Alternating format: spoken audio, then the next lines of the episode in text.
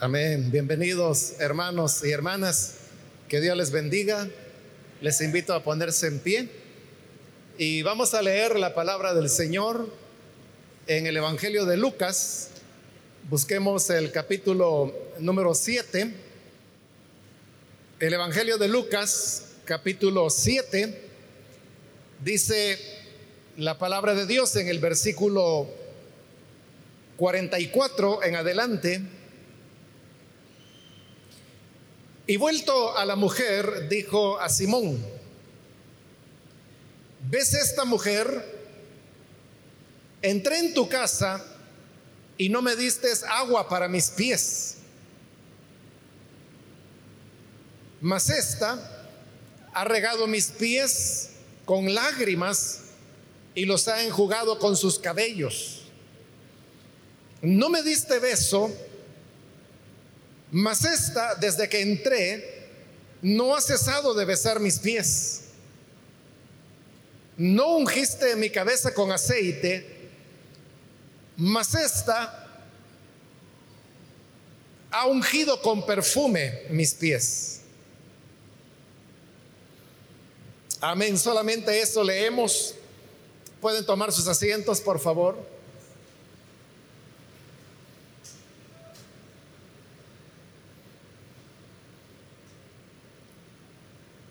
Para poder entender el relato que acabamos de leer, es importante recordar cómo eran las condiciones de vida en la época del Señor Jesús. La tierra de Israel es un territorio básicamente desértico. Solamente la parte central del país es donde hay tierra fértil y cultivable. Y eso es porque el río Jordán atraviesa el territorio a todo lo largo de norte a sur. En el sur termina con lo que se llama el Mar Muerto, pero en todo este recorrido el Jordán va irrigando la tierra, la parte central del país, y eso hace que esta sea una región cultivable. El resto del país fundamentalmente es tierra muy desértica, muy seca. Y cuando las personas caminaban, eh, en Israel no habían eh, caminos empedrados, porque realmente eso de los caminos empedrados es algo que fundamentalmente el imperio romano fue quien se encargó de hacerlo. Pero ellos empedraban lo que eran las grandes rutas comerciales que todas iban dirigidas hacia Roma. De ahí se origina el dicho que todavía algunas personas utilizan hasta hoy y es el que dice todos los caminos llevan a Roma. Porque bastaba que cualquier persona encontrara un camino que los romanos le llamaban vía, una vía empedrada, y ese seguramente iba a terminar en Roma. Pero en Israel, eh, rutas comerciales no había muchas y por eso es que los caminos eran, eran de tierra. Y con la sequía que he hablado, pues obviamente se levantaba mucho polvo. Eso por una parte. Por otra parte, era una época cuando el, zapato se usaba muy poco, todavía ya existía, pero más que todo el zapato era para uso militar, para poder estar preparados para la guerra y para la lucha cuerpo a cuerpo. La mayor parte de personas lo que utilizaba eran, eran sandalias que eran más baratas y también más cómodas. De manera que cuando la gente caminaba, el polvo del camino, pues obviamente se levantaba, igual que hoy, si usted va por cualquier camino no pavimentado, el polvo se levanta. Pero como ellos llevaban los pies descubiertos en las sandalias, entonces el polvo eh, les cubría los pies y esto hacía de que las personas en la medida que iban caminando, iban acumulando polvo y esto pues era incómodo, igual que usted que cuando camina por un camino lleno de polvo, al final usted se siente incómodo porque siente que tiene polvo en la cara, en el pelo, en el cuerpo y lo que quiere es bañarse, quiere quitar eso para poderse sentir cómodo. Entonces lo mismo ocurría en la época. Las personas sentían que sus pies estaban cargados de polvo y esto les incomodaba mucho. Por eso es que cuando entraban a una casa donde iban de visita o podía ser la casa propia, la costumbre era que al visitante o a la persona que llegaba a casa le ofrecían agua para que pudiera lavarse los pies. Le daban un depósito con agua y le daban una toalla para que la persona se lavara a sí misma los pies y luego se los secara.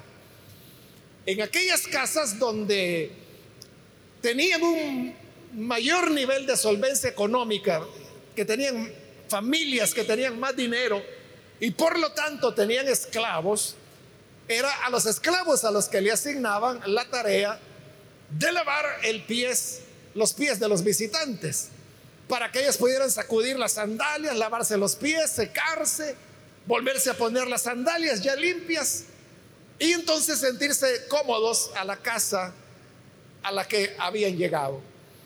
Pero también era un gesto de cortesía que cuando un visitante llegaba, entonces le daban un beso en la mejilla. Y el beso no solamente era entre un hombre y una mujer, sino que era eh, entre todos, es decir, eh, las mujeres podían besarse con un beso entre ellas, pero los hombres también besaban a los hombres como señal de saludo y los hombres podían besar a las mujeres siempre y cuando hubiera algún lazo que lo permitiera, como por ejemplo un padre podía besar a su hija para saludarla y la hija obviamente a su padre. Esto también podía ser entre abuelos y nietas o podía ser entre personas casadas, un hermano con su hermana, pero si no había ninguna relación sanguínea o política, entonces no podía haber un beso entre hombres y mujeres.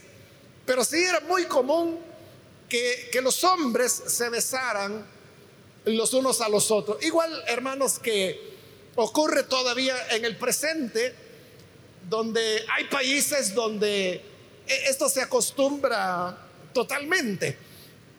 Por ejemplo, en Francia, es absolutamente normal que los hombres se besen y no lo hacen una vez, sino que lo hacen dos veces, primero en una mejilla, luego en la otra. Y este hombre besa al otro también en una mejilla, son cuatro besos los que se dan. Pero eso es absolutamente normal, porque eh, son elementos culturales que ellos han tenido toda su época. En Israel también se acostumbraba que al visitante o alguien que se encontraba en el camino se le saludaba con un beso. Ejemplo de eso tenemos en muchos, tanto en el Antiguo como en el Nuevo Testamento. En el Antiguo Testamento encontramos, por ejemplo, a, Joab, que eh, toma de la, barba a Abner con el propósito de besarlo, saludarlo con un beso. Realmente lo que él quería era matarlo y termina matándolo, pero lo hace con la excusa de que lo quiere besar. Cosa pues que, y ellos eran generales, eran militares, pero e, era normal que entre hombres se besaran. Eh, lo encontramos en el Nuevo Testamento, por ejemplo, cuando Judas besa a Jesús, está haciendo lo que todos hacían, saludarse con un beso.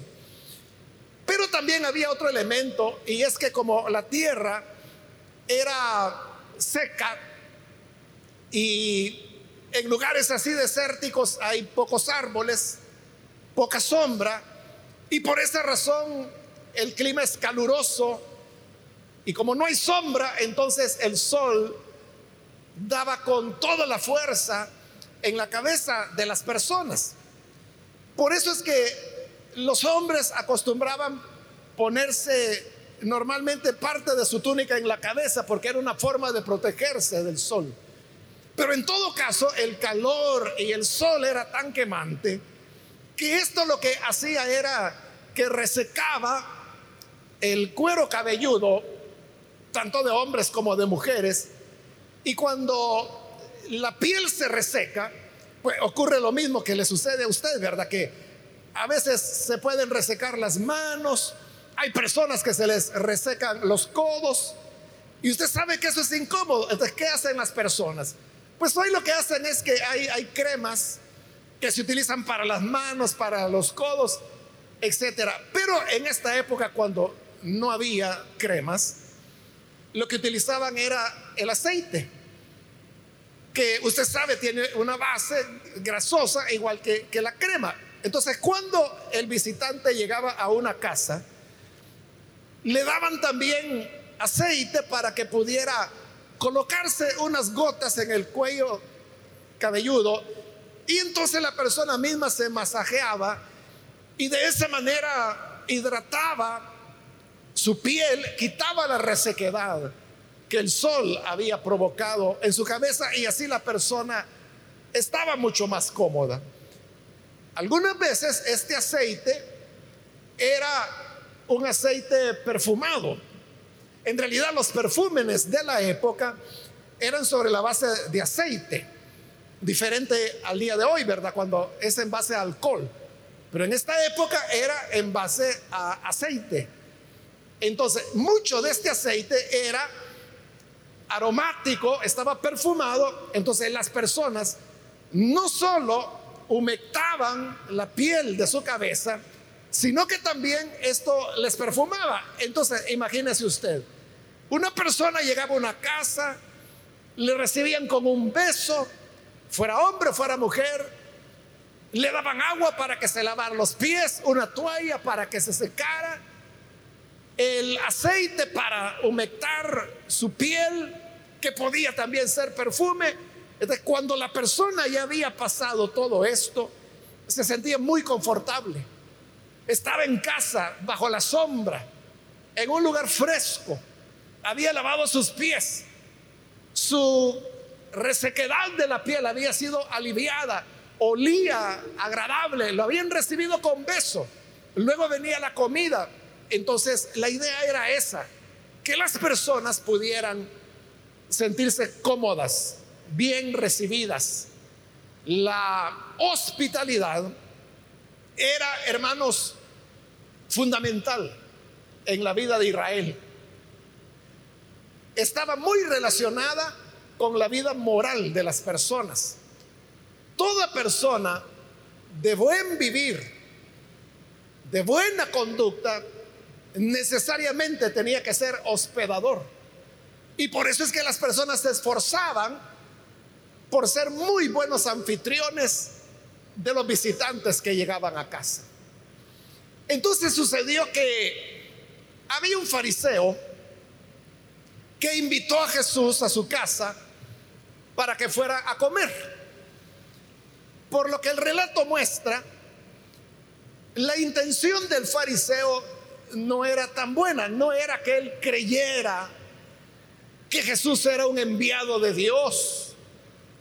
Tampoco creía él que Jesús era un profeta y menos iba a creer que era hijo de Dios. Más bien lo que él quería era tenerlo en su casa para poder juzgarlo, poder tenerlo más de cerca y poder saber si este hombre era de Dios o de no. Él se inclinaba más a pensar que no, que no era de Dios.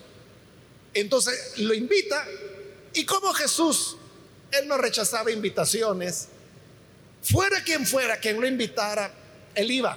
Y él aceptó la invitación del fariseo, llegó a su casa, lo más probable es que sus discípulos iban con él porque normalmente Jesús no se separaba de ellos.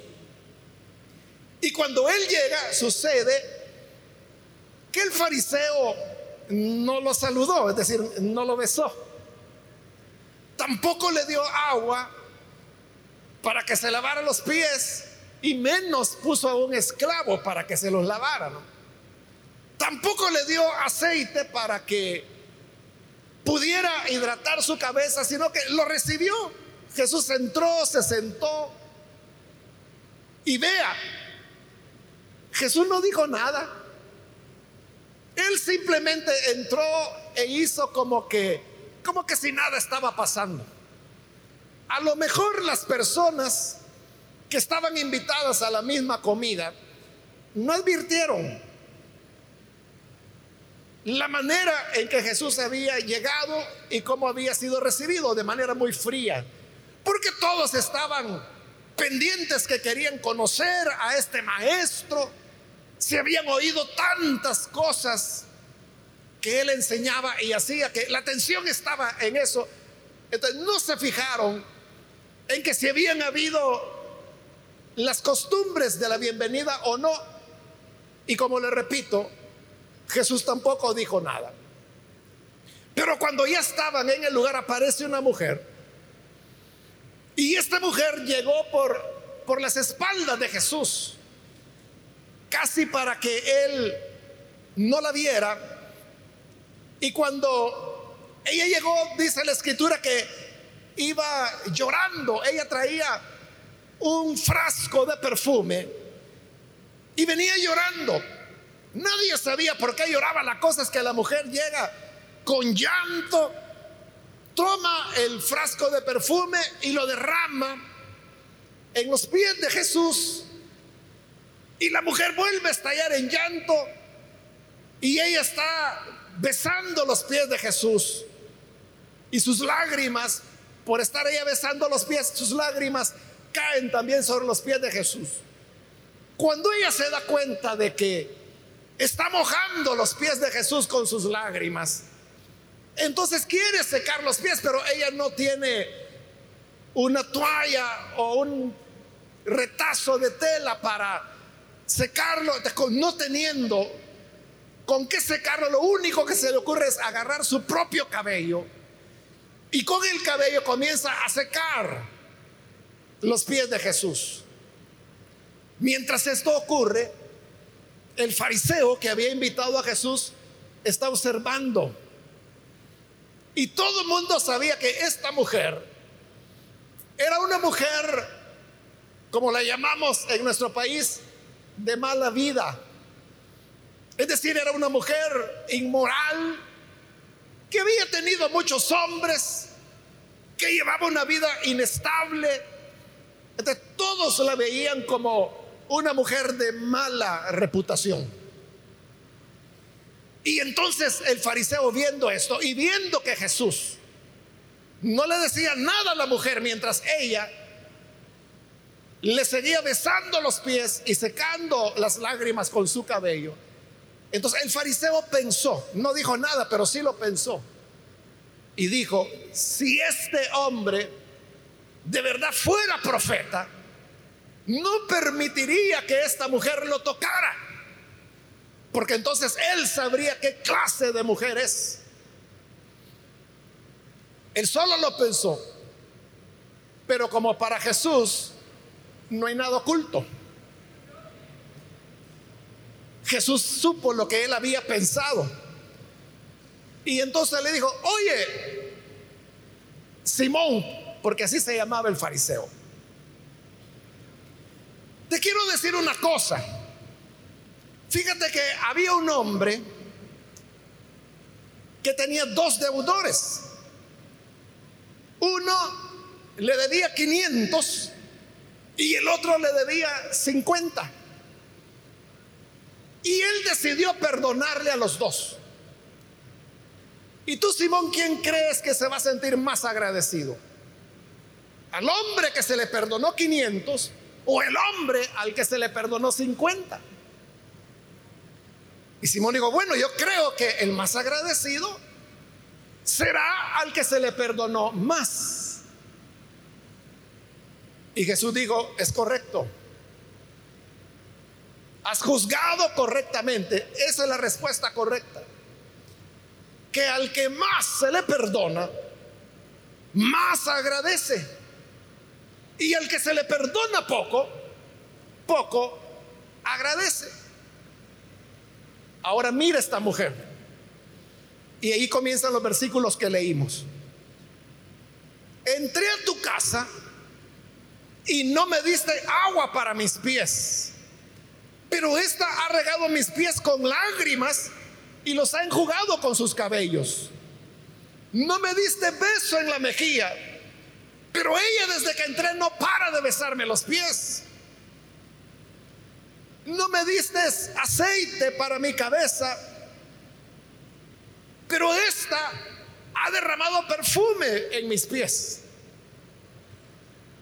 Entonces note en estas palabras de Jesús, Jesús le está haciendo la lista al fariseo de las cosas que no había hecho. Le está diciendo, vine, no me diste beso, no me diste agua para lavar los pies, no me diste aceite para ungir mi cabeza y menos aceite perfumado. No le había dado del simple, menos le iba a dar del perfumado. Entonces, aunque Jesús no había dicho nada, a Jesús no se le había escapado ninguno de estos detalles. Jesús sabía que él había sido recibido fríamente. Jesús sabía que no le habían dado beso, que no le habían dado agua, que no le habían dado aceite. Él no había perdido la cuenta, aunque cuando todo esto pasó, él no dijo nada. Entonces, aquí tenemos una lección. Y la lección es que Dios y el Señor, ellos no nos van a estar mencionando las cosas que nosotros hacemos desatendiéndole a Él. Pero el hecho de que Él no las mencione no significa que Él no las nota. Si sabe, si nosotros tenemos amabilidad hacia Él, o si no las tenemos, como Él sabía y le hizo la lista a Simón de las cosas que se esperaba de todo anfitrión y que él no había hecho. Es decir, que al Señor no se le escapa nada. Él no va a reclamar siempre. Él no va a reclamar siempre, pero Él no pierde nota de cuál es nuestra actitud hacia Él.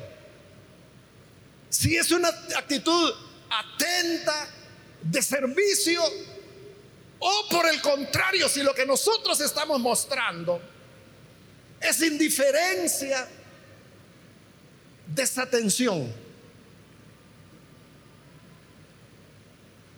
Cuando usted viene, por ejemplo, esto solo es un ejemplo, cuando usted viene a la iglesia, uno puede tener un corazón para Jesús. Es decir, venir aquí porque uno quiere alabar a Dios, porque uno quiere oír su palabra, porque cada oración uno quiere aprovecharla al máximo.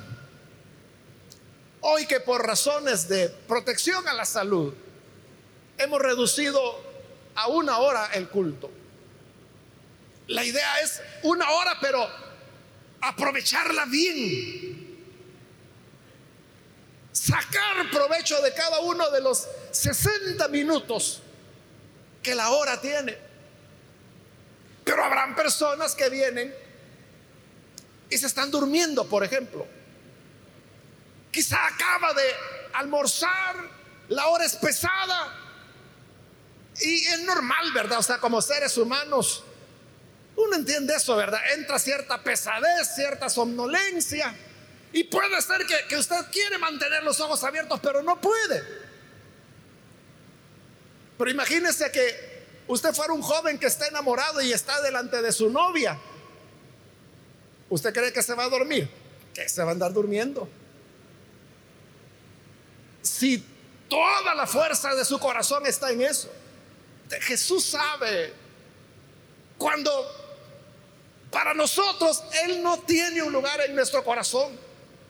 Y por lo tanto nos cansa o nos aburre oír la palabra de Dios. Nos dormimos o estamos distraídos. O estamos, hermanos, pensando en cosas que no tienen nada que ver. O pensando, voy a salir un rato. Y hay gente que sale fingiendo que va a ir al baño y no. Lo que quieren es solo perder el tiempo porque no les interesa lo que está ocurriendo aquí adentro. En todos estos ejemplos que he puesto, puede tener una cosa segura. Y es que Jesús no le va a reclamar. Jesús no le va a decir, oye, ¿por qué te estás durmiendo?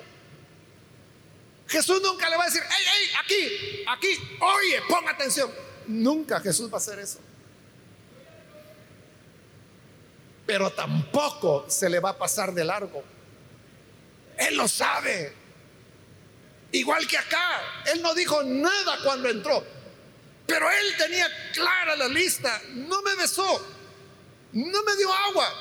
No me dio aceite. Y hoy se lo está diciendo al fariseo. Él tenía cuenta exacta de las cosas que él no había hecho. Ahora, no quiero que usted piense, porque alguien podría decir, uy, qué, delicado era Jesús. Cuidadito, mire que si uno no le das saludo, después se lo echa en cara. No, no era que Jesús fuera delicado. Lo que ocurría era una cosa muy sencilla. Y es la enseñanza que él está dándole a Simón. Y es que esos detalles son la expresión sencilla, pero expresión del amor que la persona tiene. Porque el amor no necesariamente se muestra con que usted le traiga una montaña de diamantes a la amada, ¿verdad? O sea, no necesariamente así. El amor se muestra en cosas muy pequeñas. El que ama, hermano, eso usted lo ha vivido. Quizás ha ido a visitar a algunos hermanitos pobres que viven en un mesón quizá. Pero cuando usted llega, ellos no hayan que hacer, agarran la silla y con un trapo que está más sucio, tratan de limpiar la silla para que usted se siente. Y dice, hermano, ¿quiere agua? ¿Quiere café? ¿Quiere gaseosa? Y usted a lo mejor dice, bueno, regáleme una gaseosa. Y usted cree que la venir a sacar de la refrigeradora. No tienen refrigeradora. Lo que hacen es que en el momento llaman al niño y dicen, mira, anda a traerme una Pepsi, anda a traerla. No tienen. Pero en esos gestos usted se da cuenta que lo aprecian, que hay amor. Pero si usted llegara y ni siquiera le dijeran, pase adelante, o ni siquiera le dijeran, siéntese, que ni siquiera, hermanos, le ofrezcan un vaso de agua contaminada,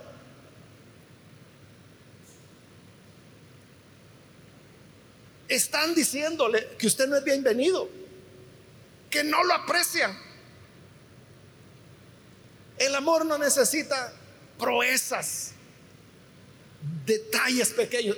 Ese era el tema para Jesús. No es que fuera delicado, sino que ahí lo que había era una situación clara, en donde el fariseo no lo amaba.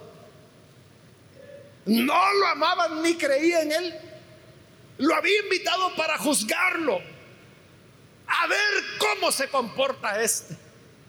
Y para fortuna del fariseo, Jesús permite que una mujer de mala reputación le esté besando los pies sin parar y él no hace nada, no la aparta.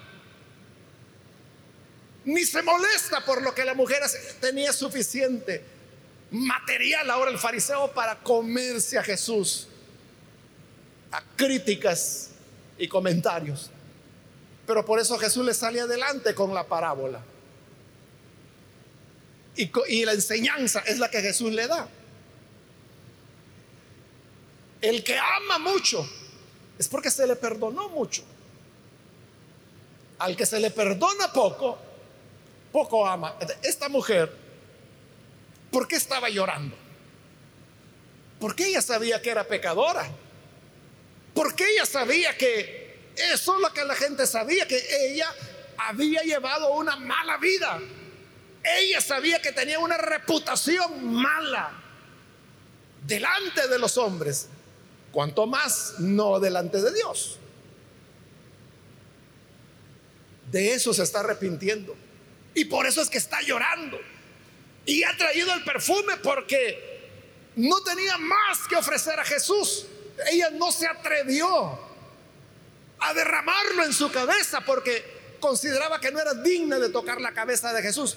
Prefirió derramárselo en los pies y besarlo porque lo amaba mucho.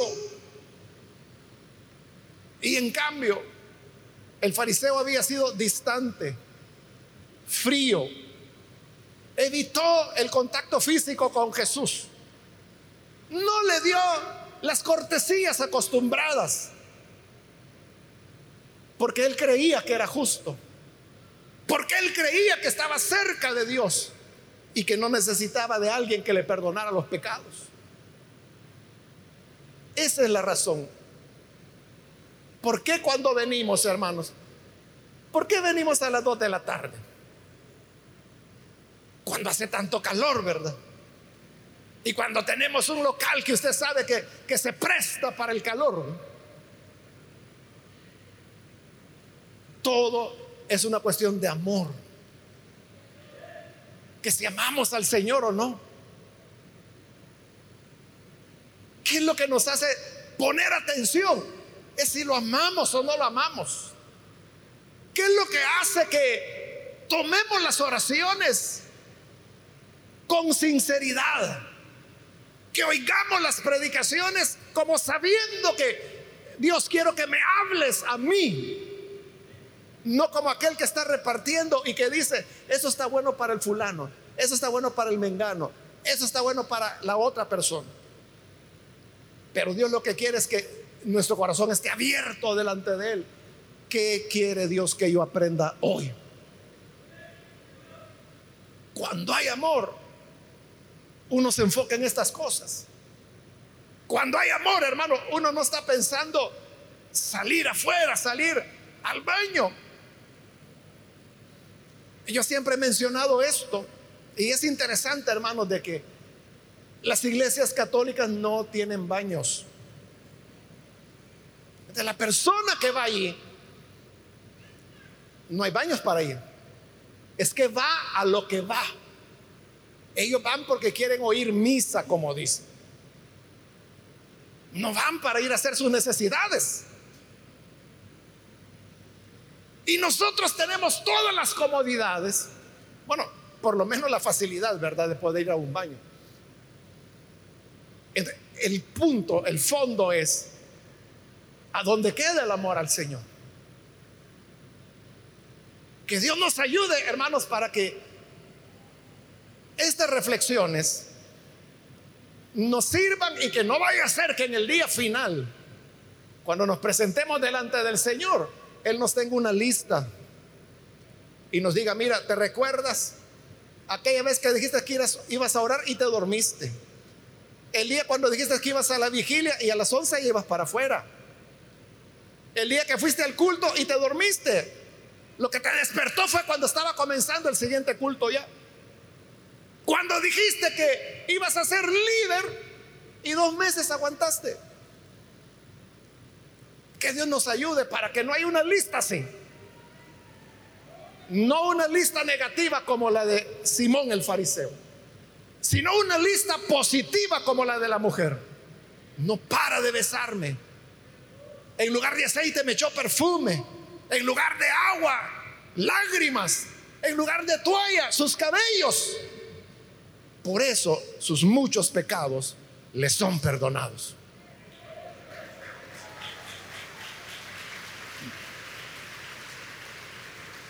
Porque amó mucho, amó mucho.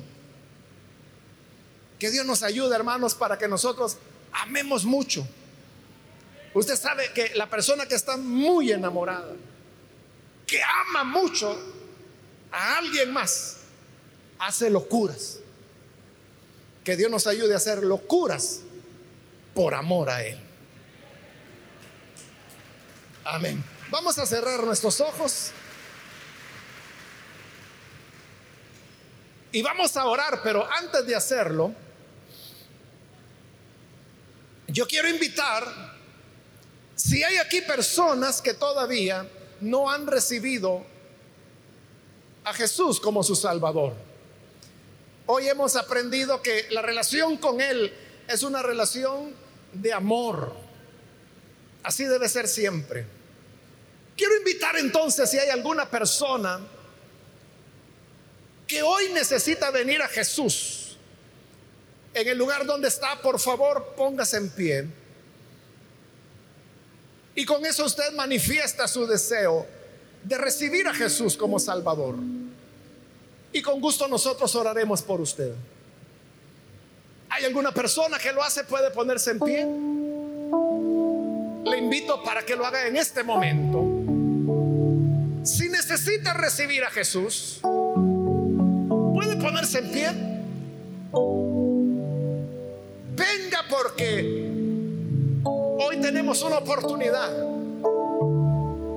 de mostrarnos gentiles con el Señor. De mostrarle que en verdad nos importa y que de verdad le amamos. Hay alguien que lo hace, póngase en pie. Bien, aquí hay una persona, Dios le bendiga.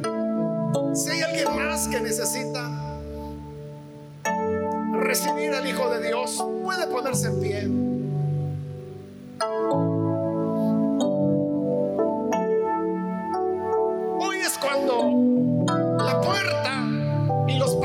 Señor están abiertos para que pueda usted recibir a Jesús.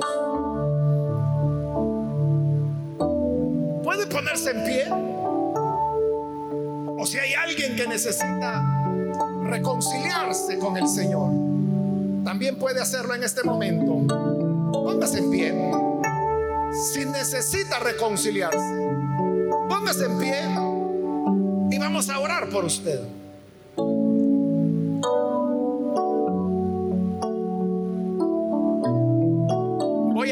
La invitación. Hago el último llamado si hay alguien más que necesita recibir a Jesús o reconciliarse, póngase en pie.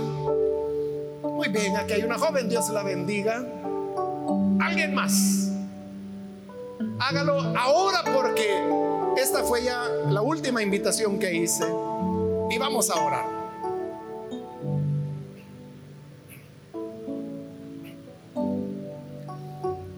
Usted que nos ve por televisión, le invito para que al igual que estas personas, reciba a Jesús o reconcíliese con Él. Ore con nosotros. Señor, te damos las gracias por tu palabra. Gracias por estas personas que aquí están abriendo su corazón para ti.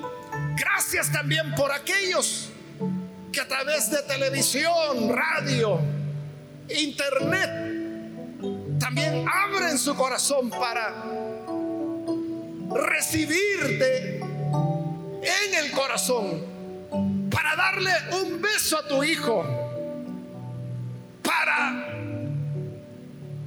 mostrarle amor, respeto, aprecio, dedicación. Ayúdanos a todos para que llevemos una vida en la cual amemos a Jesús con sinceridad. Que lo valoremos y que Él pueda tener el primer lugar en nuestro corazón. Por Jesús nuestro Señor lo pedimos. Amén. Amén.